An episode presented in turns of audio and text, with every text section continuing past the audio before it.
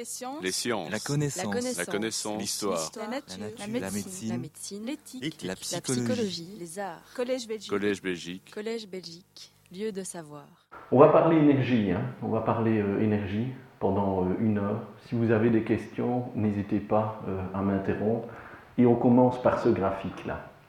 Vous voyez ici la, la courbe verte, hein, vous voyez ici, c'est la température au cours des différents jours de l'année, la moyenne des températures observées dans l'Arctique pendant la période 1958-2002. hein. Donc ici on est en hiver, hop, on arrive en été, hiver. Ça, c'est la courbe de température en rouge pendant l'année 2016. Et vous voyez vers le mois de novembre, on a observé des déviations de température qui ne sont pas de degrés, qui ne sont pas de 2 degrés, qui ne sont pas de 5 degrés, 10 degrés, mais allant jusqu'à 25 degrés, 25 degrés hein, euh, de déviation par rapport à la normale. Donc ça veut dire quoi? Ça veut dire qu'en hiver, ici en Belgique, on a une moyenne peut-être un peu de, de 8 degrés. C'est comme si on avait à 33 degrés pendant le mois de décembre. hein. Et, les anomalies ne s'arrêtent pas là. ne s'arrêtent pas là. Donc ici, vous voyez, c'est tout un ensemble de courbes qui est l'évolution de la surface euh, des mers euh, couvertes par le- les glaces, mer et océans, au cours de l'année. J'ai envie de dire, toutes ces courbes-là, ce paquet de, de courbes-là, c'était les autres années. Et ça, c'est l'année euh, 2016. Donc vous voyez, on est vraiment rentré dans un tout autre régime comme ça, euh, au niveau de la, couverture euh, des, de, l'eau de mer euh, par les glaces. En janvier 2017, ici on est en 2016, on arrive ici en janvier 2017, on a observé un minimum euh, historique. Et donc c'est super inquiétant ces, ces graphiques-là, d'autant plus inquiétant qu'on ne sait pas exactement ce qui est en train de se passer. Vous, di- vous discutez avec des climatologues, euh, personne ne s'attendait à ça. Personne ne s'attendait à de telles déviations, ils ne savent pas euh, l'expliquer. Mais on peut quand même mettre en avant quelques mécanismes inquiétants qui permettraient de mieux comprendre pourquoi est-ce qu'on dévie tellement de, de la normale. Et ces, mécanismes sont des boucles de rétroaction positive. C'est quoi? Ça veut dire que quand vous réchauffez un peu la planète, euh, le, mécanisme, de, ça va libérer certaines forces, certains mécanismes qui vont accélérer par la suite le réchauffement. Le plus connu, c'est lorsque la glace fond sur les mers, hein, la, la glace c'est blanc, euh, la mer c'est une surface beaucoup plus foncée, le blanc réfléchit la, la lumière, donc l'énergie du soleil, le foncé euh, capte l'énergie du soleil, donc ça va participer à un réchauffement de la mer qui lui-même va faire fondre plus rapidement les glaces et encore euh, et donc euh, la mer va se réchauffer plus par la suite de par le fait que la glace disparaît et donc son pouvoir de réflexion de l'énergie euh, du, soleil. Ça c'est un mécanisme. Il y a d'autres mécanismes qui existent, hein, il y en- a des dizaines, je ne vais pas tous les faire. Un qui, qui est assez intrigant, c'est la fonte de la permafrost. La permafrost, qu'est-ce que c'est? C'est cette partie du sol qui est gelée en permanence quand vous montez ou vous descendez dans, dans les latitudes, enfin surtout quand vous montez dans les latitudes. Et quand il commence à fondre, il libère du CO2. Et le CO2 est un gaz à effet de serre qui favorise le réchauffement de la planète et donc ça refond encore plus vite et encore plus de CO2 euh, libéré. Et ça ne relâche pas que du CO2, hein, la fonte de la permafrost, ça relâche aussi du méthane. Et si maintenant, si vous vous promenez en Sibérie, vous voyez des bulles de méthane comme ça. Si, si vous fumez au-dessus de la bulle de méthane, il y a une petite fuite, vous allez vraiment comprendre que la cigarette nuit à la santé. hein. Vraiment comprendre. Des bulles de méthane. D'autres mécanismes aussi plus intrigants encore existent. hein. Donc quand, la glace commence à fondre, euh, vous avez de l'eau, hein, un peu d'eau qui apparaît au-dessus de la glace, et vous avez des micro-organismes qui apparaissent dans cette eau-là et qui commencent à se multiplier. Ces micro-organismes-là, ils sont noirs, et donc ils captent beaucoup plus facilement la chaleur du soleil que la glace. Et donc ça, crée, hein, ces micro-organismes-là, ça crée vraiment des trous dans la glace, dans la glace euh, euh, en Arctique ou en Antarctique. Et donc ces trous-là accélèrent la fonte de la glace, accélèrent le réchauffement, de par le fait aussi euh, qu'ils- ont cette, cette couleur, cette couleur noire. Et donc, on pense, en tout cas il y a un consensus euh, de, plus en plus fort euh, visant euh, à établir un lien direct entre émissions de gaz à effet de serre et réchauffement de la planète. Et émissions de gaz à effet de serre, c'est principalement du CO2. J'ai envie de dire que 95% des, des scientifiques sont d'accord là-dessus. 0% des personnes travaillant à la Maison Blanche à l'heure actuelle. Et donc, on émet plus ou moins 40 gigatonnes de gaz à effet de serre à l'heure actuelle. 40 gigatonnes. Et voici la répartition de ces 40 gigatonnes par secteur. Ici, c'est la, combustion d'énergie fossile principalement pour le chauffage, pour la production d'électricité. Ça, c'est les énergies fossiles dans le, transport, les bateaux, les avions, euh, les voitures. Ici, euh, c'est vraiment les gaz à effet de serre qui émanent de l'industrie, euh, par exemple de, peinture, en fait, de, produits de l'industrie, une peinture, en fait, vous avez des types de peinture qui, qui, qui relâchent des, gaz à effet de serre, l'agriculture, hein, les, vaches principalement, et euh, ici la, gestion des, déchets.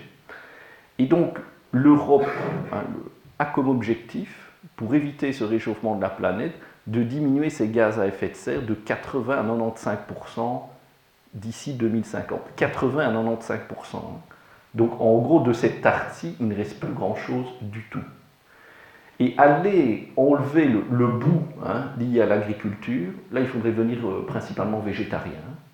Donc euh, si vous ne voulez pas toucher à ce bout-là, euh, tout ce qui est la gestion des déchets et l'industrie, ça va être difficile. Donc si vous ne voulez pas toucher ou très peu à ces bouts-là et que vous voulez avoir des taux de réduction de, gaz à effet de serre de l'ordre de 80 à 95%, ça veut dire quoi? Ça veut dire que vous devez décarboner complètement tout ce qui touche euh, à l'énergie, totalement. Et je vous pose une question, quels sont les trois moyens à l'heure actuelle pour produire assez d'énergie, et ça sans produire de, gaz à effet de serre, du CO2 principalement? Je vous pose la question, qui peut venir avec une réponse? Les, trois alternatives crédibles, crédibles face aux besoins énergétiques de la planète qui sont immenses. Photovoltaïque, oui. Éolien et, et le nucléaire. Vous êtes magnifique aujourd'hui. le nucléaire. Le coût du nucléaire entre 60 euros par mégawattheure et 120 euros par mégawattheure. 60 euros quand c'est les Chinois qui le, qui le, fabriquent, 120 euros quand c'est les Français. Ça peut être beaucoup plus cher avec les Français, euh, faites leur confiance, puisqu'ils sont en train de construire deux, nouveaux EPR depuis une dizaine d'années euh, euh, pour l'un d'entre eux, et ils n'ont toujours pas terminé la construction de, ces machines. Euh, l'énergie euh, éolienne. Le prix, on est entre 25 euros par mégawatt. 25 euros, c'est un record observé en 2016. C'est un champ éolien au Maroc sur la face atlantique. Là, le développement euh, ne coûte vraiment pas cher. Il y, a, beaucoup de vent et vous pouvez mettre plein d'éolien. Vous n'avez pas de recours de riverains, rien du tout. Donc vous pouvez vraiment y aller. Hein. Et 140, c'est un peu ce qu'on paie pour l'instant, nous, pour l'éolien en mer du Nord sera peut-être un peu moins, 128. Euh, à 5 km de la Belgique, euh, c'est entre 50 et 60. Je ne vais pas détailler pourquoi, mais croyez-moi, c'est exactement les mêmes sites, le, même vent. Les Hollandais savent mieux négocier. L'énergie solaire, ben, l'énergie solaire, on va dire ici en Belgique, 100, 110 euros par euh, le record que j'ai vu cette année, non, en fait, c'était fin 2016, c'est en Moyen-Orient, on est plutôt en dessous de la valeur encore indiquée ici, vers 22 euros par euh, mégawattheure. Donc vraiment pas cher, 22 hein, euros par mégawattheure dans des endroits euh, extrêmement euh, ensoleillés. Donc ça, ce sont vraiment les moyens crédibles pour produire assez d'énergie décarbonée. Mais combien, je vais vous poser la question, combien d'énergie est-ce qu'on consomme exactement? Et donc, si vous voyez cet ordinateur-là, hein, ce, portable-là, si il fonctionne 24 heures d'affilée, mais le processeur vraiment fonctionne à fond, hein, combien d'énergie en kilowattheure consomme-t-il sur une journée? C'est 40 watts la puissance de cet ordinateur. Combien de kilowattheures euh, euh, consomme-t-il en une journée? 24 heures d'utilisation non-stop. Pas de pause, rien du tout. Qui a une idée? Un chiffre. Oui, 1 kilowattheure. Et la consommation énergétique moyenne du Belge est de combien par jour en kilowattheure? Combien par jour en kilowattheure la consommation énergétique moyenne du Belge? 5, 10 50 Qui dit plus que 50 Oui, combien? 135. Énergie 150, 150 kWh par personne par jour. Donc votre impact énergétique, c'est 150 ordinateurs comme ça qui tournent tout le temps. 150 ordinateurs. C'est énorme. Ça nous fait un total de 600 TWh d'énergie euh, pour, euh, pour la Belgique. 600 TWh. Tera, c'est 10 exposants 12. Euh, Et en électrique, en électrique, la consommation électrique de la Belgique, c'est aux alentours de 80 TWh. 80 TWh. Donc quand vous regardez la, météo hein, le, dimanche soir, un jour où il y a eu beaucoup de soleil beaucoup de vent, et on vous dit oh, aujourd'hui 40% de notre électricité, ou 50% même, a été produite grâce à des énergies renouvelables, euh, c'est 50% de l'électricité. Hein. Donc ce n'est même pas, on va dire que c'est aux alentours d'un quinzième peut-être de notre consommation énergétique totale. Hein. Donc ça vous donne un peu euh, l'ampleur de, ce problème de, la transition énergétique. Et, je vous pose une autre question. Si vous deviez produire 600 TWh d'énergie avec des réacteurs nucléaires, que du nucléaire, que du nucléaire. Bon, s'il y a des écolos dans la salle qui ne quittent pas tout de suite, parce qu'on posera la même question avec du PV et de l'éolien par la suite. Donc, combien de réacteurs nucléaires pour produire 600 TWh d'énergie? Combien? En Belgique, on en a trois. trois euh, on en a sept. Trois à Tihange, trois unités de 1000 MW plus ou moins. Et on en a quatre euh, en Flandre, mais euh, au total, ça fait 3000 MW en Flandre. Donc combien de réacteurs nucléaires? Et on va prendre comme réacteur nucléaire l'AP1000 de Westinghouse, construit avec Toshiba, très très beau réacteur nucléaire de, de 1000 MW de puissance, dernière génération. Combien? Un chiffre. Qui s'avance avec un chiffre? Oser. 69, 69. Donc pour vous donner l'ampleur de la construction, on en mettrait 35 à Tihange, on en mettrait 35 à Doulin. On respecte un équilibre communautaire, c'est la Belgique. Le site de Tihange avec trois réacteurs fait plus ou moins 900 mètres à 1 km de long. Donc ce site-là ferait 10 km de long. Hein. Donc ça veut dire que vous rasez une partie du centre-ville de Oui pour mettre vos réacteurs euh, nucléaires vous rasez une partie du son.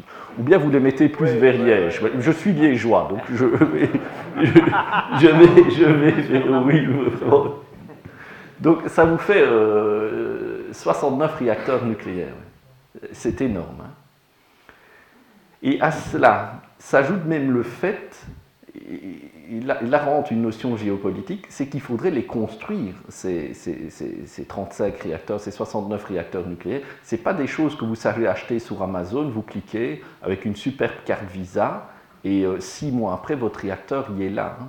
Donc il faut encore avoir la techno aussi pour pouvoir les construire. Et on a quasi perdu en Europe totalement la, technologie euh, nucléaire. Des, vrais champions du, nucléaire, on va vous dire oui, il existe encore un peu EDF, Areva, mais ce sont devenus des compagnies extrêmement faibles, en fait, extrêmement faibles. Et la technologie nucléaire maintenant, dans le monde, elle est principalement aux mains des Russes et des Chinois. Les Russes ont une très très belle compagnie, Rosatom, qui a des projets pour plus de 90 réacteurs nucléaires de par le monde. 90 réacteurs nucléaires. Et les Chinois construisent aussi leurs nouvelles technologies. Ils ont mis sur le marché récemment leur propre design, le réacteur Hualong, qui veut dire dragon euh, en chinois, c'est des Chinois, ils vont dire dragon.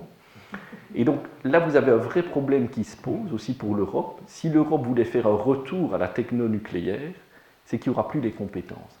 Et monter des compétences en nucléaire, monter l'outil industriel, le, savoir, en fait, les équipes capables de, construire ça, il vous faudrait, à mon avis, euh, une vingtaine d'années pour pouvoir le faire. 20 à 30 ans pour pouvoir le faire. Donc c'est un vrai problème euh, pour l'Europe.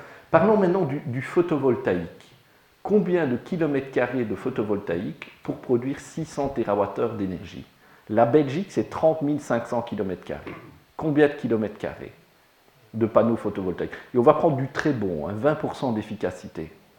Combien de kilomètres carrés «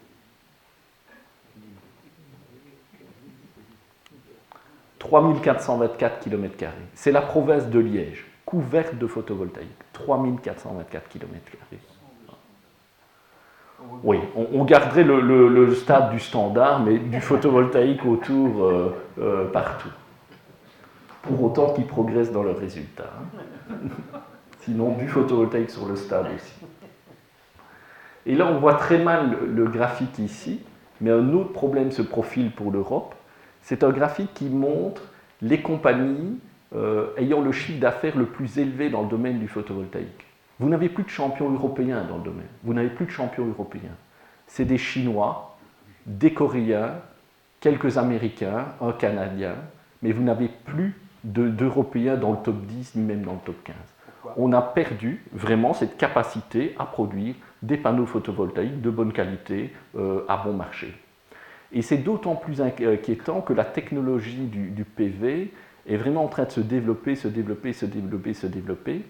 Et donc ces gros groupes industriels chinois, américains commencent à avoir un savoir-faire qui va être difficile à égaler dans le futur, même si l'Europe décidait d'y aller, de construire des champions au niveau photovoltaïque. Et donc, de nouveau au niveau du photovoltaïque, comme c'est le cas au niveau du nucléaire, il y a une perte d'expertise européenne, une perte de champions européennes. On se fait complètement dépasser euh, par euh, d'autres pays. Donc, on va de plus en plus se profiler comme des importateurs de technologies euh, photovoltaïques. Et chaque année qui passe, chaque année qui passe, rendra plus difficile la possibilité de rentrer à nouveau dans, dans ce marché. Et c'est une vraie inquiétude, en fait. Au niveau de l'éolien, je ne vais pas vous demander combien est-ce qu'il faudrait d'éoliennes pour produire 600 TWh d'énergie, mais si je prends des Enercon 126, c'est la plus grosse éolienne terrestre qui existe, 7,54 MW de puissance, hein, c'est ça. Elle est deux fois plus grande que les éoliennes que vous voyez le long de l'autoroute. Il vous faudrait 30 000 éoliennes Enercon 126. 30 000 éoliennes Enercon 126. 100 fois la capacité installée à l'heure actuelle en Belgique, 100 fois. Ce parc éolien, hein, il couvrirait 17 000 km, plus de 17 000 km en Belgique. Plus de la moitié de la Belgique couverte totalement d'éoliennes. Totalement. Une idée du prix de l'ordre de 300 milliards d'euros. On a un produit intérieur brut en Belgique qui est de l'ordre de 400 milliards d'euros. Donc ça vous donne la difficulté Hein, le prix et aussi la difficulté, une idée de la difficulté d'installer euh, ces, éoliennes euh, euh, en Belgique. Une bonne nouvelle quand même au niveau de l'éolien, une bonne nouvelle au niveau de l'éolien, on a quand même quelques champions européens au niveau de l'éolien, que ce soit Siemens ou Vesta, hein, Vesta le, danois Vesta, qui savent qu'on construit des bonnes éoliennes, de, très très beaux objets technologiques à un prix tout à fait compétitif et ici, vous avez la plus grande éolienne, la V164, euh, qui va être prochainement installée en mer du Nord euh, en Belgique. Ce sera sa première installation euh, commerciale et qui a une puissance de plus de 8 MW. Donc cette éolienne, on est à 200, 250 mètres de haut hein, pour ces éoliennes-là. Donc deux terrains de foot, deux terrains et demi de foot. Dans le domaine des énergies renouvelables, j'ai envie de dire que c'est le seul composant, ou bien on va dire de l'énergie décarbonée, c'est le seul composant pour lequel on peut encore dire euh, l'Europe a, des champions. Alors, sans vouloir être trop négatif, hein, sans vouloir vous faire trop peur, il y a encore d'autres problèmes liés à cette transition énergétique, principalement si vous voulez y aller avec des énergies renouvelables, c'est ce problème du stockage. Donc ces, dispositifs de capture d'énergie renouvelable produisent de l'électricité, hein, ils l'injectent sur le réseau, et pour que le réseau puisse fonctionner, la quantité d'énergie produite doit toujours être égale à la quantité d'énergie stockée, euh, euh, à la quantité d'énergie consommée, plus la quantité d'énergie stockée, et éventuellement la quantité, plus la quantité d'énergie euh, jetée. Et on va faire un petit calcul ensemble hein, pour essayer de déterminer quels sont vraiment les besoins en termes de stockage. On considère qu'on a effectivement couvert 3000 km de la Belgique de panneaux photovoltaïques la province de Liège complètement couverte de panneaux photovoltaïques. Et on considère que le photovoltaïque, il se met à générer de la puissance à 7 heures du matin jusqu'à 7 heures du soir. Donc le soleil se lève brutalement à 7 heures du matin, se couche brutalement à 7 heures du soir, il reste à la même hauteur pendant toute la journée. Et on considère aussi que la consommation d'énergie en Belgique est la même pendant toute la journée. Vous laissez toujours les mêmes lampes allumées toute la journée, même usage de l'électricité. Dans un tel contexte, hein, euh, gérer la fluctuation intrajournalière avec des batteries voudrait dire stocker la moitié de l'électricité produite pendant la journée pour pouvoir la consommer pendant la nuit, les 12 heures de la nuit. Et je vous pose une question, combien de batteries Tesla Powerwall, on va prendre la 2, la nouvelle, hein. tout le monde a entendu parler de la batterie Tesla, hein, euh, On prend la 2, on, on, en a beaucoup parlé, ça faisait 7 kWh de, de stockage. La 2 fait 14 kWh. Donc combien de batteries Tesla Powerwall faudrait-il installer en Belgique pour gérer cette fluctuation intrajournalière des énergies renouvelables? Combien? Trop. Trop. On est 11 millions en Belgique, combien? Qui peut s'avancer avec un chiffre? Un chiffre. Qui peut venir avec un chiffre Quelqu'un doit se lancer. Monsieur, vous êtes le plus attentif depuis le début de cette conférence.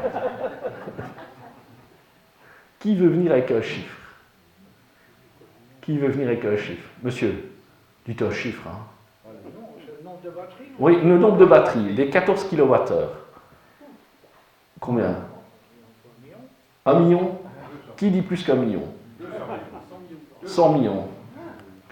58 millions 571 428. C'est ces batteries-là. Hein.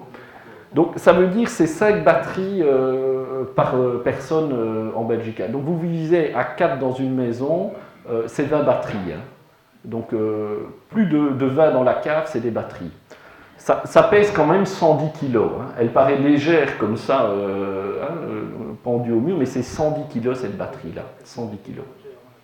Le coût pour faire ça, même un coût de 200 euros par kilowattheure, euh, vous au total, ça vous coûterait 160 milliards euh, pour gérer cette, euh, cette fluctuation intrajournalière du, du photovoltaïque.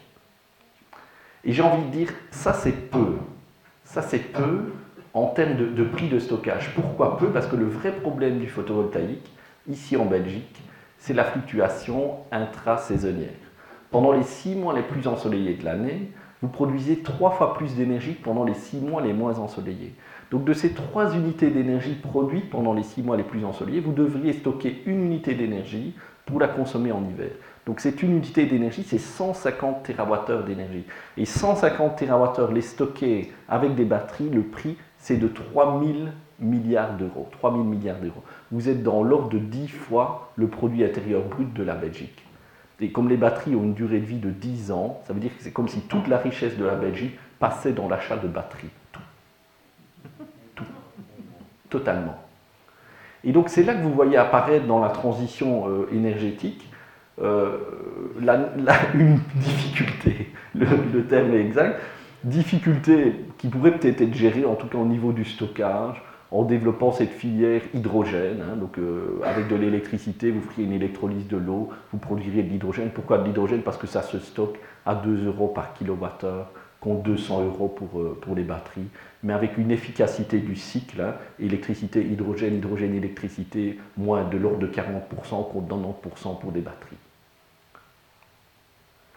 Et donc imaginez aussi le, problème que ça va poser en termes de matières euh, premières. Donc ici, vous avez une, euh, dans le désert d'Atacama, hein, euh, au Chili, hein, vous avez en fait une mine de, lithium. Vous avez beaucoup de lithium qui, qui sont utilisés dans, dans, les batteries. Et imaginez vraiment qu'on développe, et c'est ce qu'on est en train de faire, à grande échelle les batteries. Et la techno maintenant qui arrive à maturité et qui est pas chère, c'est les batteries lithium-ion. La pression que ça va mettre sur l'environnement. Donc c'est faux de dire euh, que, c'est nécessairement une solution écologique. Hein. parce que vous allez remplacer la combustion de, combustibles fossiles par une quête pour des matières premières. En fait. Il vous faut énormément de, matières premières, de, métaux, pour pouvoir construire tous ces dispositifs de capture et de stockage des énergies euh, renouvelables. Et donc ici, vous avez la liste des réserves de lithium de la planète qu'on considère comme étant euh, euh, qu'on considère qu'on peut aller chercher avec la technologie actuelle, y a des prix relativement acceptables. C'est 14 millions de tonnes pour la planète. 14 millions de tonnes. Et vous regardez que beaucoup de ces ressources sont concentrées dans la corrière des Andes, en Argentine, au Chili. Vous avez quasi Argentine et Chili, ça vous donne 10 millions sur les 14 millions de tonnes. 1 kg de lithium, c'est 10 kWh d'énergie. Hein. Avec les 14 millions de tonnes, on suppose qu'on utilise tous les 14 millions de tonnes pour faire des batteries, tous, on sait stocker 140 TWh d'énergie. 140 TWh, ce n'est que 12 heures de la consommation annuelle d'énergie de la planète qui est de 155 000 TWh. 12 heures. Et avec toutes ces 140 TWh, vous savez juste construire 1,75 milliard de Tesla. Ces voitures Tesla électriques, vous avez une batterie de 80 kWh. Et donc le nombre de véhicules que vous avez sur la Terre à l'heure actuelle, c'est entre 1,2 et 1,3 milliard de véhicules. On pense que d'ici 2030, on est à 2 milliards. Donc en gros, avec toutes les réserves de lithium terrestre, vous faites une génération de véhicules. Vous tenez 10 ans. Si vous n'avez pas de recyclage après, euh, vous n'avez plus de véhicules après. 10 ans. Donc ça vous montre quand même les problèmes qui peuvent apparaître en développant euh, le stockage et les problèmes aussi géopolitiques qui peuvent apparaître, parce qu'il va y avoir un pillage des richesses de la corrière des Andes. Ça, c'est incontestable. Donc ça va être les nouveaux hotspots en termes de, matière énergétique, avec un switch peut-être du Moyen-Orient vers des endroits comme ça qui disposent euh, des éléments permettant de, construire ces batteries nécessaires à la, transition euh, énergétique. Bon, c'est le dernier slide où je parle vraiment de beaucoup de problèmes. Hein. C'est le problème aussi des, réseaux de distribution. Parce que c'est bien beau de mettre des panneaux photovoltaïques partout, des éoliennes partout et de les connecter au réseau de distribution. Ils n'ont absolument pas été conçus pour ça. Ils n'ont pas du tout été conçus pour ça. Donc les réseaux de distribution hein, d'électricité qui sont opérés par des ORES, par euh, des RESA hein, du, groupe Netis dont on a beaucoup entendu parler euh, ces derniers jours, c'est quoi? C'est des réseaux qui sont accrochés à un réseau de transmission Hein, qui pompe de l'électricité du réseau de transmission, qui s'écoule au travers du réseau de distribution vers le consommateur final. Mais maintenant, avec des énergies renouvelables, l'électricité peut remonter. Et ça crée plein de problèmes sur les réseaux, plein de problèmes. Des problèmes de surtension, des problèmes de congestion. Et le problème le plus connu, hein, c'est le, problème des surtensions sur euh, le réseau 400 volts. Donc c'est le réseau euh, sur lequel votre maison est connectée. Donc vous avez une rue ici, avec des panneaux photovoltaïques. Quand, il est midi dans la rue, en fait, qu'est-ce qui se passe? Vous avez les tensions qui augmentent, les tensions qui augmentent aux différents points de la rue, et parce que la rue essaye d'évacuer de la puissance électrique vers le reste du réseau. Et qu'est-ce que ça provoque? Ça provoque, hein, à l'heure actuelle, une disconnexion en fait de l'onduleur, le dispositif qui connecte les panneaux photovoltaïques au reste du réseau, à 253 volts. Hein. donc c'était 400 volts en triphasé, 380 en, monophasé, on a 230, plus 10% en 253 volts vos onduleurs déconnectent. Et dans les rues en Wallonie, vous avez déjà euh, ce, type de problème. Il y a beaucoup d'endroits du monde. Et donc régler ce type de problème-là, euh, en tout cas si vous adoptez une solution un peu naïve, c'est vraiment reconstruire tous nos réseaux de distribution. Donc vous ouvrez tous les trottoirs du pays et vous remplacez les câbles et, les lignes pour les rendre beaucoup plus fortes, capables de résister à, enfin d'éviter, capables d'éviter l'apparition de ces surtensions. Et c'est un problème immense qui est, qui est en train de se créer. Alors, le petit conseil égoïste du jour pour la transition énergétique, si vous avez des panneaux photovoltaïques sur votre maison, ne jamais dire à vos voisins que vous avez fait une bonne affaire. Plaignez-vous que ça crée des interférences avec l'ordinateur ou la lessive. Inventez n'importe quoi. Parce que pourquoi Si les gens commencent à en mettre dans la rue, c'est là que vous allez commencer à observer ces problèmes de surtension et donc produire moins, gagner moins. Donc ça, c'est le conseil égoïste du jour. J'ai un deuxième conseil égoïste lié à la transition énergétique, c'est lié à la pompe à chaleur euh, air-sol. Hein. Donc quand vous pompez la, chaleur du sol, euh, si en gros vos voisins en fait hein, installent aussi des pompes à chaleur, vous risquez de geler, de refroidir beaucoup tout le sol l'hiver. Euh, et donc en fait le rendement de votre pompe à chaleur va diminuer, vous allez payer beaucoup plus. Donc c'est le deuxième conseil égoïste lié à la transition énergétique. Vous avez une pompe à chaleur, dites à vos voisins que c'est l'enfer, vous payez beaucoup plus, vous avez froid tout le temps. il faut parfois être un peu égoïste euh, pour pouvoir euh, vraiment bénéficier de, tous ces dispositifs qui apparaissent avec la transition énergétique.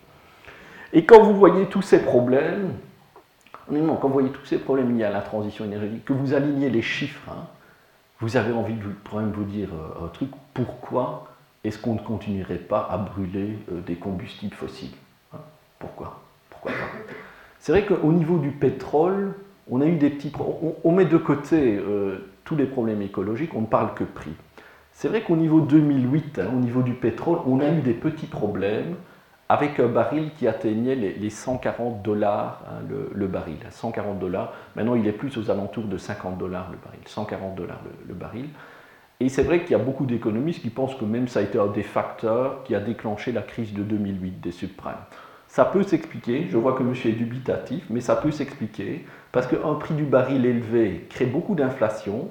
Inflation euh, fait augmenter les taux d'intérêt. Et c'est face à ces taux d'intérêt euh, ces fort élevés qui ont provoqué cette crise de subprime. Les gens n'arrivaient plus à se refinancer.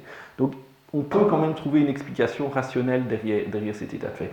Mais maintenant, avec l'évolution de ce qu'on appelle le gaz de schiste, le pétrole de schiste euh, américain, euh, probablement que ce genre de pic risque de ne plus apparaître euh, d'ici tôt. Pourquoi? Parce que ce pic, hein, au niveau des, 140 dollars le baril, arrive surtout quand vous avez une augmentation de la consommation. Et pour mettre des champs, hein, pour créer un champ pétrolier capable vraiment de, collecter vraiment du, pétrole, entre le moment où vous décidez qu'il est en opération il vous faut, avec des technologies classiques, entre 5 et 7 ans. Donc vous avez vraiment une sous-capacité qui peut se créer sur les 5 ou 7 ans. Mais maintenant, avec le, pétrole de schiste, en un ou deux mois, vous savez mettre un nouveau prix en opération. Donc ça a complètement changé la dynamique du secteur du, pétrole. Très très rapidement, la production arrive à s'adapter euh, sur, euh, sur, la demande. Et les coûts, autant on a fait des progrès au niveau de l'éolien, du photovoltaïque, on a aussi fait énormément de progrès dans la filière pétrole de schiste et gaz de schiste. Donc avant, on pensait qu'ils étaient morts à 80 dollars le baril, un prix en dessous. Maintenant, on voit bien qu'à 40-45 dollars le baril, on a, passé ces valeurs-là euh, assez récemment, ils se remettent à forer partout au Texas. Euh, dans, le Dakota du Nord aussi, et en plus cette fois-ci ils ont aussi le, soutien d'une administration américaine qui ne va pas les embêter avec des contraintes environnementales. Donc oui, on n'aura plus ce problème-là. Et ce problème-là de, prix très élevé du pétrole, euh, il a quand même été aussi avancé euh, comme étant une justification pour que l'Europe développe en fait euh, les, énergies renouvelables. Au niveau du gaz, vous allez me dire oui, il y a le pétrole, d'accord, mais le gaz, on dépend toujours de ces Russes. Mais même au niveau du gaz, c'est en train de changer. Pourquoi? Parce qu'il y a la filière LNG qui est en train d'apparaître très très rapidement la filière LNG. C'est du liquefied euh, natural gas, donc du gaz liquéfié. Ici, c'est le, terminal LNG de, de. Et donc, encore une fois, au niveau du gaz, un marché international est en train d'apparaître. On ne doit plus nécessairement dépendre des Russes pour importer du gaz du Qatar, des États-Unis, euh, d'Australie. Donc, on n'a plus cette dépendance euh, très forte sur le, gaz russe. Ce n'est plus nécessaire de l'avoir si on veut brûler du, gaz euh, en Europe. Une autre raison, c'est que cette transition énergétique a quand même coûté très cher hein, et a provoqué un prix de l'électricité très élevé en Europe, beaucoup plus élevé qu'aux États-Unis et qu'en Asie, et ça a tué une partie de l'industrie européenne. C'est incontestable.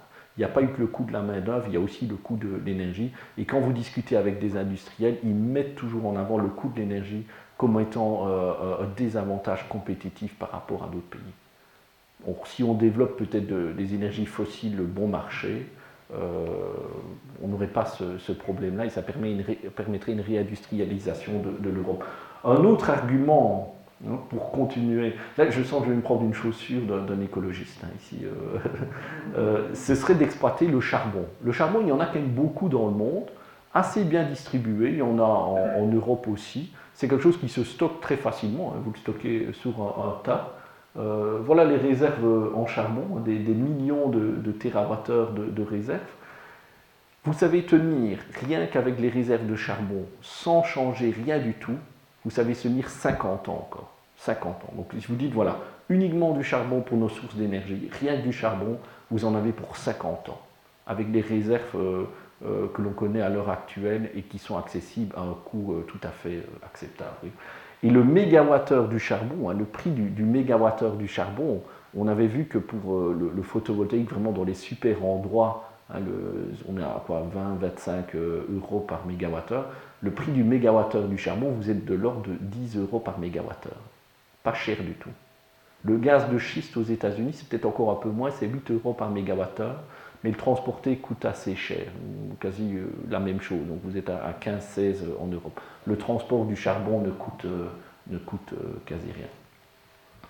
Mais bon, je dis, faisons quand même attention à, cette stratégie de, repli sur, les, sur les combustibles fossiles qui est en train d'avoir lieu maintenant aux États-Unis pour diverses raisons. Hein, pour diverses raisons. Premièrement, au niveau des prix, euh, c'est pas si clair que ça que les combustibles fossiles sont moins chers que les énergies renouvelables. En tout cas, pour ce qui est de le prix de la production de la commodité électrique, hein, en euros par mégawattheure, les champions du monde, dans les bons endroits, sont les énergies renouvelables. À 25, 30 ou même 40 euros par mégawattheure, 40 hein, euros par mégawattheure, vous ne savez même pas y aller avec une centrale au charbon. Une centrale au charbon n'est pas compétitive. La centrale coûte cher, il faut quand même acheter le combustible. Le gaz ne l'est pas non plus. Donc, au niveau de la production d'électricité, les énergies renouvelables, en fait, sont tout à fait euh, compétitives. Et quand vous avez des appels d'offres au Chili, il y en a eu en 2016, où le, gouvernement chilien demandait une production d'énergie et les gens, en gros, euh, rentraient leurs offres, et c'est celui qui produisait l'énergie électrique euh, la moins chère qui gagnait l'offre. Hein, est sorti en quatrième position le charbon, en troisième position le gaz, en deuxième position l'éolien et en première position le solaire. Attention, le, Chili, euh, ils ont ce désert euh, d'Atacama, hein, où vous avez 2100 kWh par mètre carré d'énergie qui vous arrive par an au sol, contre 8 à 900 en Belgique. Hein. donc ce sont des endroits super pour collecter l'énergie solaire. Et sur la côte en fait, pacifique du Chili, vous avez un potentiel éolien fantastique. Donc voilà, il faut faire attention au niveau du coût, c'est pas si sûr que ça.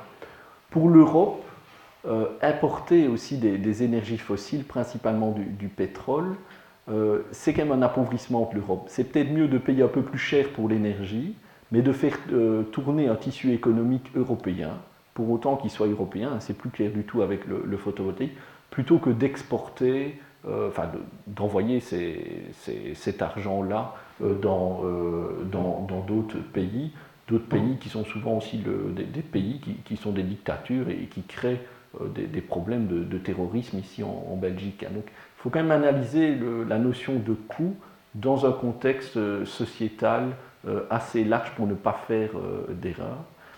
Et dernier point, c'est clair que c'est le gaz de schiste et le pétrole de schiste qui ont changé complètement la dynamique des combustibles fossiles. Complètement. Mais il y a quand même beaucoup d'incertitudes derrière cette filière. La première incertitude, c'est leur notion de coût. Hein c'est très très difficile de dire vers où va aller l'évolution des coûts de ces secteurs. Ils ont fait énormément de progrès technologiques. Avant, ils foraient uniquement verticalement, maintenant ils font verticalement, puis horizontalement. Enfin, ils font dans tous les sens, il y a, très bas prix. Ça leur a permis de diminuer les coûts de manière drastique. Mais les coûts ont aussi diminué de manière drastique parce qu'ils ont augmenté toutes leurs méthodes pour savoir exactement où forer. Donc ils savent vraiment tout ce qu'on appelle les méthodes un peu analytiques, comme ça, pour savoir où forer. Et donc, il n'est pas clair aussi, il n'est pas clair qu'une fois qu'ils auront euh, utilisé les meilleurs sites euh, sur lesquels ils peuvent forer, que les coûts vont nécessairement continuer à, diminuer, malgré le fait qu'il y a encore des, améliorations technologiques. Et donc là, vous arrivez à ce qu'on appelle cette U-curve, hein, cette, courbe en U, hein, liée à l'extraction de, richesses. Dans un premier temps, ça diminue parce que vous faites des, en gros des, améliorations technologiques, et puis ça réaugmente parce que la ressource que vous voulez capter devient de plus en plus difficilement euh, accessible. Donc dans cette U-curve, qui est inévitable, c'est très très difficile de dire dans quelle partie du U ils sont. Est-ce qu'ils sont au début de la descente, plus vers le bas? Est-ce qu'ils vont commencer peut-être prochainement la remontée? Très très difficile euh, euh, à le savoir. Et le pétrole de schiste et le gaz de schiste américain, c'est aussi ça. Donc ça, c'est une photo. Vous voyez ici, c'est tout des, puits de, pétrole de schiste dans le bassin Permian qui est à l'ouest du, Texas, en fait. Donc, difficile de dire quand même que, cette filière-là n'a pas d'impact écologique rien qu'en regardant ce, type de photo-là. Rien qu'en regardant ce type de photo-là.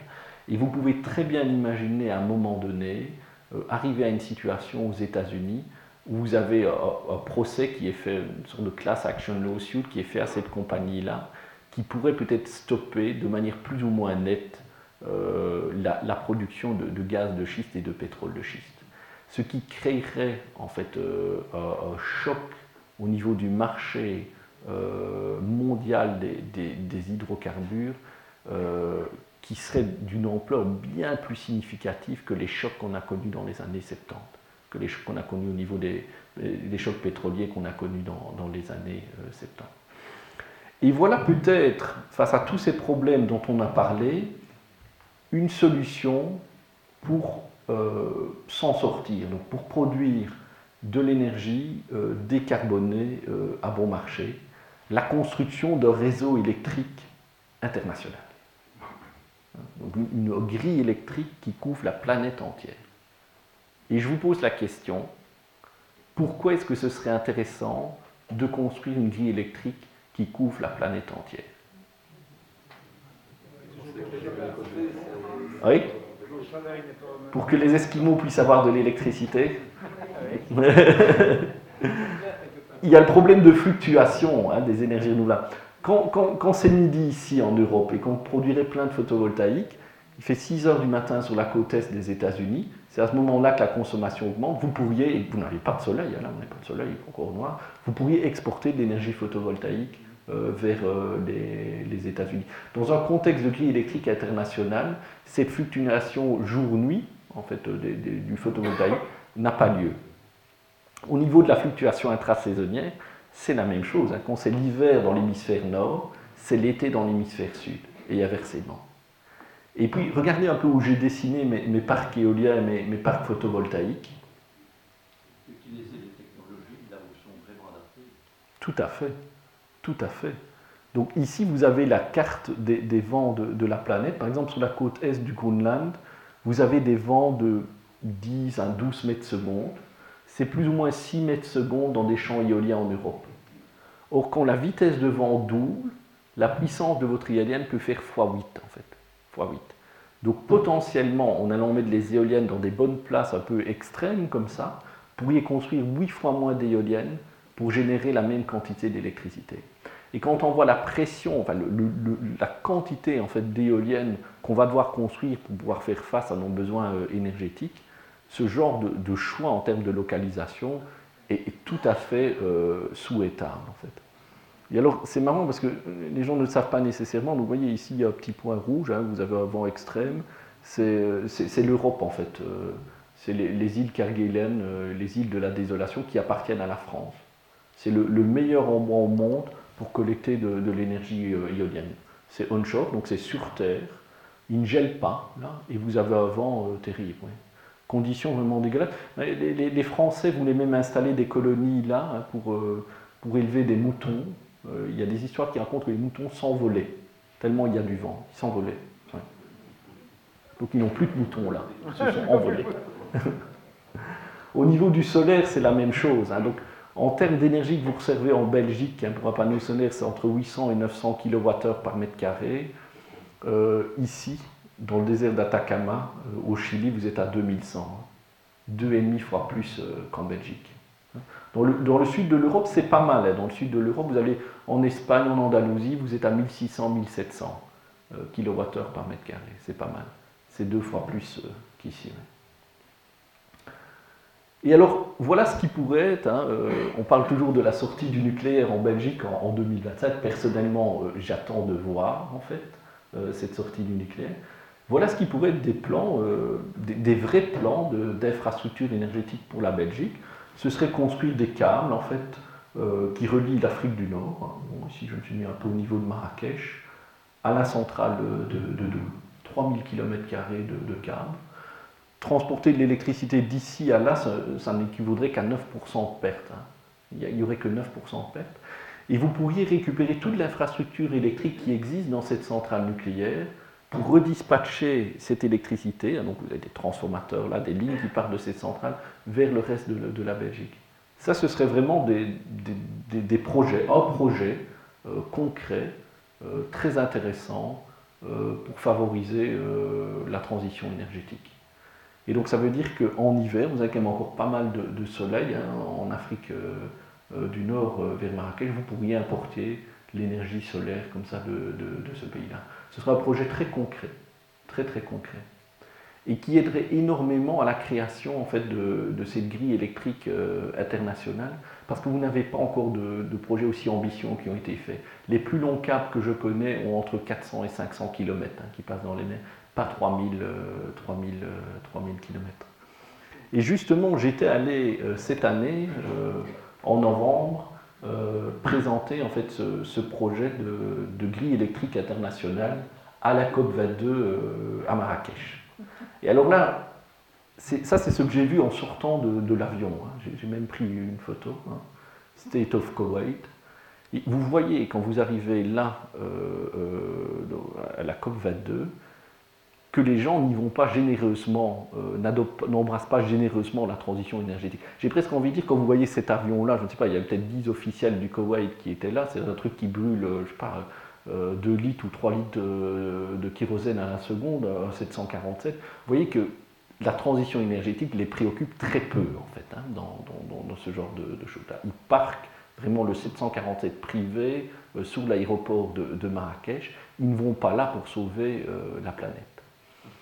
Et donc j'allais parler de, cette grille électrique internationale dans une session en fait qui était euh, organisée par ce qu'on appelle le, Climate Parliament. Donc c'est une organisation dont le président est ce monsieur-là, Nicolas euh, Dunlop, qui a pour but de réunir en fait des, euh, des lawmakers, donc des parlementaires du monde entier, pour essayer de trouver des solutions législatives ensemble pour favoriser la transition énergétique. Et donc le, focus de leur thème, hein, ils organisent toujours des, petits événements autour des, COP. Donc le, but là était de discuter de la création d'une grille électrique internationale. Et on sait des Anglais qui sont un peu à la tête de cette organisation-là, je, je trouve extrêmement doué. Et lui s'est bien rendu compte, ils se sont bien rendus compte que ces discussions autour de la COP ne fonctionnent pas. Hein. Un exemple pour lequel ça ne fonctionne pas, l'accord de Kyoto, c'était en 1997. On consommait 70 millions de barils de pétrole par jour en 1997. Hein. On est à 100 millions maintenant, 20 hein, ans plus tard. On, signe quand même quelque chose en 1997. Donc c'est pour vous dire à quel point ce n'est pas efficace. Les gens ont peur dans, ces négociations-là.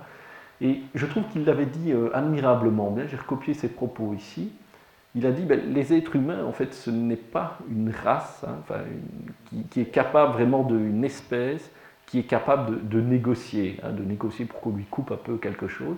Par contre, c'est une, espèce de, gens qui savent construire, d'animaux, d'individus qui savent construire. Et c'est vrai que l'être humain sait construire et que ce serait sans doute plus efficace, en fait, qu'ils aient un projet de construction d'une grille euh, électrique euh, internationale qui, si elle est construite, mettrait complètement hors business, pour une raison financière, mettrait complètement hors business euh, les énergies fossiles et donc favoriserait cette, cette transition énergétique. Donc c'est changer vraiment de, point de vue au niveau de ces, négociations, de, de, ces réductions de gaz à effet de serre, c'est construire l'infrastructure pour que les énergies renouvelables mettent à toujours, à jamais, le, les, énergies fossiles complètement hors business. Et je pense qu'ils l'avaient très très bien construit et euh, très très bien compris. Et euh, bon, j'espère qu'ils vont continuer leur travail et que dans les COP euh, suivantes, ça devienne vraiment l'élément numéro un de, discussion, plutôt que cette petite discussion épinaille pour savoir qui va couper quoi, qui va pouvoir brûler moins de charbon et tout ça, et qui sont faites un peu dans la peur et dans, dans, dans la méfiance. Les Chinois, très pragmatiques, euh, ont, compris aussi l'intérêt de construire une grille électrique internationale et ils ont des projets. Donc quand vous allez les, voir dans ces organisations, ils veulent mettre 50 000 euh, milliards euh, sur la table, ils vont mettre 50 000 milliards, un plan d'investissement, pour construire une grille électrique internationale. Ils veulent construire. Ils ont l'argent, ils veulent faire des liens entre la Chine, l'Australie. il leur faut juste, j'ai envie de dire, un peu de soutien politique pour pouvoir le faire. Et donc cette grille électrique internationale, euh, elle va se créer. Hein. Elle, va se créer. Et euh, d'ailleurs, moi récemment, j'étais en plus chez RTE, au siège central de RTE à Paris. Euh, et on avait discuté, bon, je leur avais dit à RTE, c'est quand même dommage que c'est les Chinois qui vont tout faire. RTE, c'est le, gestionnaire du réseau de transmission français. Et donc, à l'université de Liège, donc on va faire l'étude pour voir si c'est intéressant de construire donc, un lien euh, électrique entre la Chine et le, et le Groenland, directement, entre la Chine et le Groenland. Donc euh, les, Européens commencent à y aller, mais beaucoup, beaucoup plus timidement euh, que, que, les Chinois. Et donc, je pense que ça va se créer, hein, cette grille électrique internationale. Ce n'est absolument pas de la science-fiction. Et si vous regardez bien, au niveau de l'Europe, vous avez déjà un réseau électrique qui s'est créé. Vous avez un réseau électrique européen euh, qui, euh, qui s'est créé. Donc maintenant, votre fournisseur d'électricité, l'Empiris, EDF, Luminus, Engie, peut acheter de l'électricité en Espagne pour, euh, pour euh, vous le vendre. Et ça, c'est ce qu'on appelle, si vous prenez un jour un cours sur les marchés de l'énergie, de l'électricité, c'est la structure de base des marchés de l'énergie que vous avez à l'heure actuelle. C'est des producteurs qui vendent dans les marchés de l'énergie, marché de gros, hein, hein qui est acheté par votre fournisseur d'énergie, donc EDF Luminus, euh, l'Empiris, qui vous le revendent. Et des gros consommateurs peuvent se sourcer directement au sein de, ces marchés-là. Et de tout ce qu'on a discuté jusqu'à présent au niveau énergie, hein, il y a un nouveau phénomène qui est en train de se, se passer complètement, qui va peut-être ébranler complètement toutes vos certitudes au niveau énergie. C'est un phénomène qui se passe dans beaucoup de secteurs, c'est l'ubérisation du secteur de l'énergie. Qu'est-ce que c'est l'ubérisation du secteur de l'énergie, l'énergie électrique ici en l'occurrence? C'est toute l'énergie qui vous arrive, hein, qui, est consommée et qui ne passe pas par ces marchés de gros. Et vous connaissez un modèle d'ubérisation du secteur. Vous le connaissez. Vous le voyez sur beaucoup de toits. C'est le panneau photovoltaïque. Vous, vous produisez localement, vous consommez localement, vous ne passez pas par les marchés euh, de gros. Donc ça, c'est un modèle qui est en train d'être créé, qui est tout à fait légal. Vous en avez d'autres, hein. vous, pouvez très bien imaginer dans, le futur, comme autre modèle, une communauté énergétique qui se crée, par exemple sur la ville de Namur, euh, où en gros elle produit et elle consomme elle-même son électricité, et elle a juste un point d'interfaçage avec le reste du réseau. Donc ce seraient des communautés autonomes ou semi-autonomes euh, énergétiques. Donc c'est quelque chose Ici, c'est freiné d'un point de vue légal hein, euh, en Belgique. Il ne faut pas se cacher principalement parce que c'est des compagnies comme les gestionnaires de réseaux de distribution, hein, des, des ORES, des Yandis, euh, des ERDF en France, qui freinent pour ça parce qu'ils voient leur monopole attaqué. Hein, ils, voient, leur monopole attaqué. Mais c'est très clairement des modèles qui sont très très intéressants à se développer et qui peuvent favoriser énormément l'éclosion des énergies renouvelables et régler les problèmes sur les réseaux dont je vous ai parlé précédemment, souvenez-vous sur les réseaux de distribution. Pourquoi? Parce que ça favorise une consommation locale d'électricité. Et donc ça évite ces transits qui se créent sur les câbles et les lignes qui peuvent provoquer des, surtensions et des, congestions.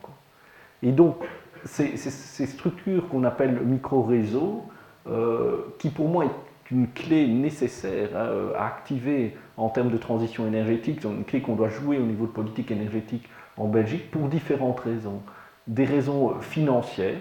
Ça vous coûterait moins cher d'être dans des structures micro-réseaux qu'acheter votre électricité du réseau électrique principal. Des raisons techniques, hein, d'intégration des énergies renouvelables dans les réseaux, et aussi des raisons de sécurité, hein, techniques liées à la sécurité des réseaux.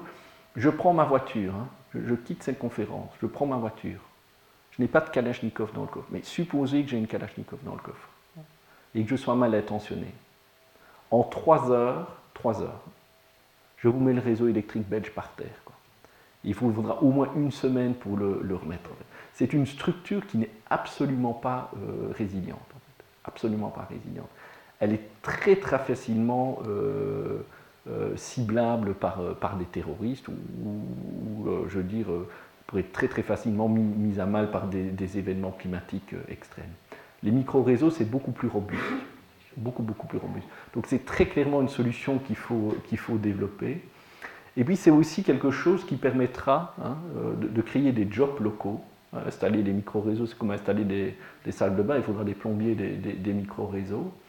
Et ça permet aussi pour les gens, les gens ou, les communautés, les villes, de se réapproprier la question énergétique, de ne plus dépendre de gros groupes euh, étrangers en fait.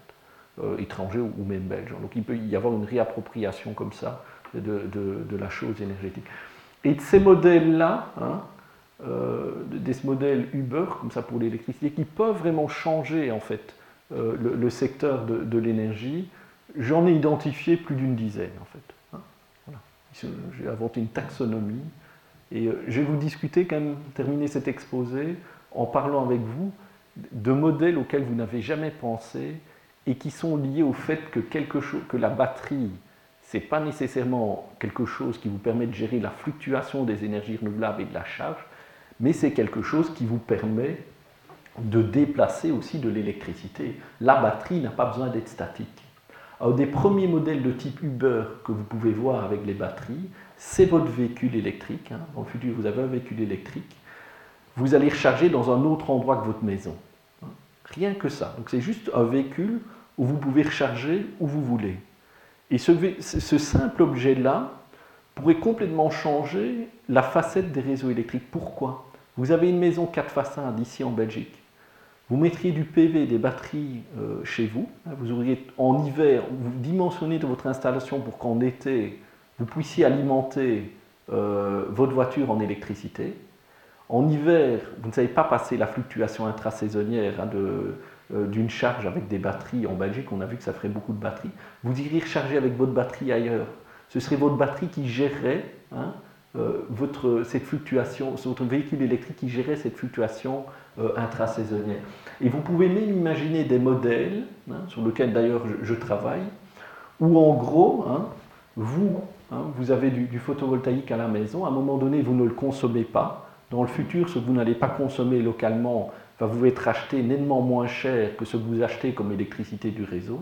Vous achetez l'électricité du réseau à 250 euros par mégawattheure.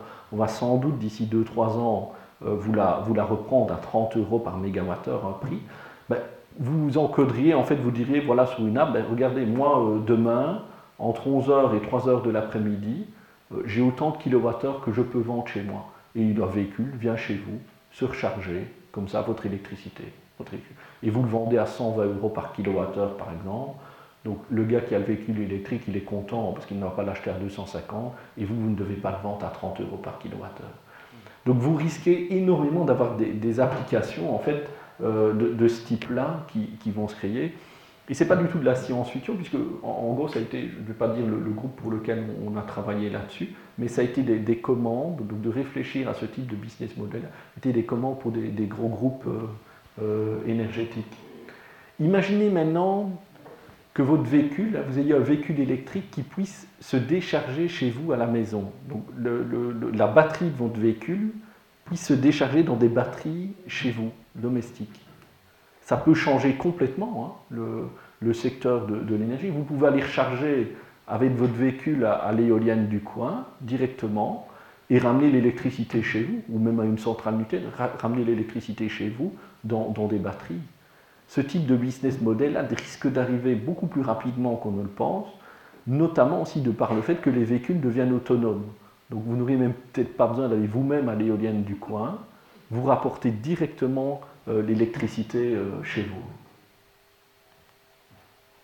Et c'est plus avantageux que Tout à fait, c'est plus avantageux. Pourquoi? Parce que le prix de production, c'est plutôt 60 euros par mégawattheure pour une éolienne, et vous, on vous le revend à 250 à la maison, donc vous allez directement le chercher à la source. C'est purement spéculatif. C'est comme aller chercher euh, votre lait chez le fermier du coin, plutôt que d'aller chercher dans une grande surface. C'est exactement ça. Donc vous coupez euh, tous ces, tous ces intermédiaires-là. Mais à la centrale, ils, le vendront à la centrale, ils le vendront à un prix entre leur prix sur lequel ils pourraient le vendre sur les marchés de gros et le prix euh, auquel vous pourriez l'acheter, de sorte que tout le monde est gagnant dans, dans, ce cadre-là. Vous pourriez même très bien imaginer euh, que la nuit, hein, votre véhicule autonome, puisque bon, ça c'est un, gros changement qui, qui va avoir lieu, euh, votre véhicule autonome euh, agisse un peu comme un substitut pour le réseau électrique. La nuit, ils seront très très peu utilisés et ils bougeront d'un point, l'énergie d'un point à l'autre du réseau. Donc ils iront à 11h du soir au parc éolien à la centrale, hein, euh, charger, et puis ils iraient décharger dans des batteries, dans d'autres endroits du réseau, à 3h du matin. Et donc que cette flotte de véhicules autonomes agirait comme un substitut de la grille électrique. Donc ça, c'est tout des choses comme ça qui ne sont absolument pas de la science-fiction. Hein. C'est des choses qui, vont, euh, qui vont arriver. Là, on m'a dit, Damien, une fois que tu arrives euh, plus vers la fin Toto, il faut absolument mettre une jolie fille sur les transparents pour recaptiver euh, l'audience.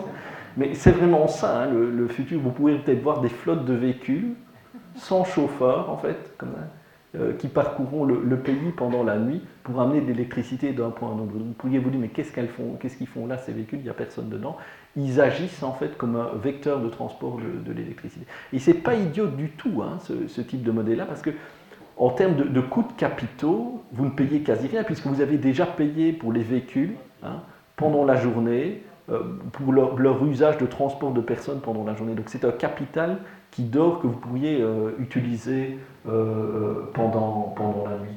Ou même pourquoi pas comme business model dans, ce secteur-là, le, camion batterie qui vient décharger dans, vos batteries à la maison en fait. Hein?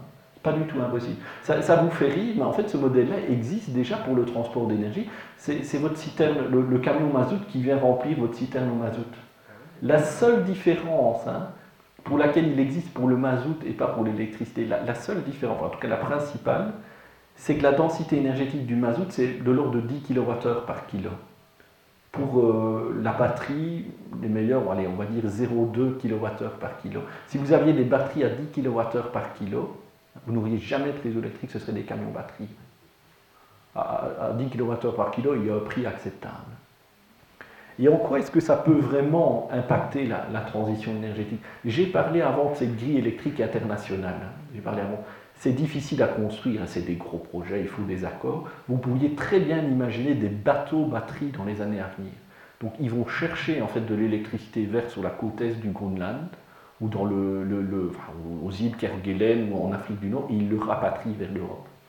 Ça vous fait sourire ça, mais là j'ai fait des calculs assez poussés, une petite étude d'une dizaine de pages, en dessous de 50 euros par kilowattheure pour les batteries, 50 euros par kilowattheure, le, business model du bateau batterie, mais hors business le câble, mais complètement hors business le câble. 50 euros par kilowattheure, c'est pas tellement. Hein, pour les batteries lithium-ion, on était, on va dire, entre 800 et 1000 euh, il, y a, il, y a, quelques années. On est tombé entre 160 et 200. Donc on perdrait encore un facteur 5 et c'est bon. Ça va être difficile de perdre ce, facteur 5 hein, parce que considère quand même que les, matériaux pour des batteries, euh, c'est de l'ordre de 70 à 80 euros par, euh, kilowattheure la, matière de, base. Mais qui sait, on ne peut pas euh, supposer qu'il n'y aura jamais de rupture vraiment technologique pour les batteries. Les lithium-ion, il n'y a pas eu de rupture technologique, il y a eu des, améliorations, mais c'est une technologie qui date des, années 70, qui d'ailleurs a été inventée par un pétrolier Exxon en fait. Et alors là, je termine par, euh, par ce slide-là. On voit bien qu'avec tous ces modèles de type Uber, en fait, hein, et, en fait, avec tout le secteur de, l'électricité maintenant, il y a une dépendance de plus en plus forte qui est en train d'être créée sur toutes les technologies IT, hein. euh, donc euh, l'informatique en fait.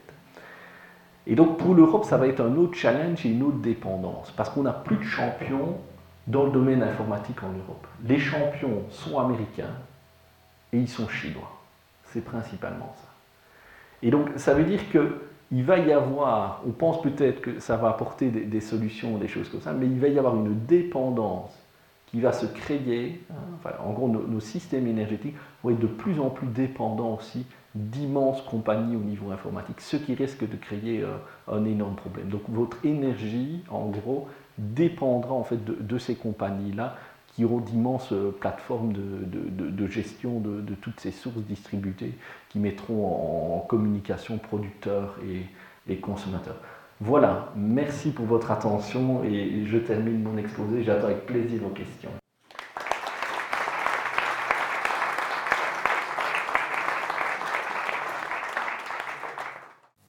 Les sciences, la connaissance, la connaissance, l'histoire, la, nature, la médecine, l'éthique, la, psychologie, les arts, Collège Belgique, Collège Belgique, Collège Belgique, lieu de savoir.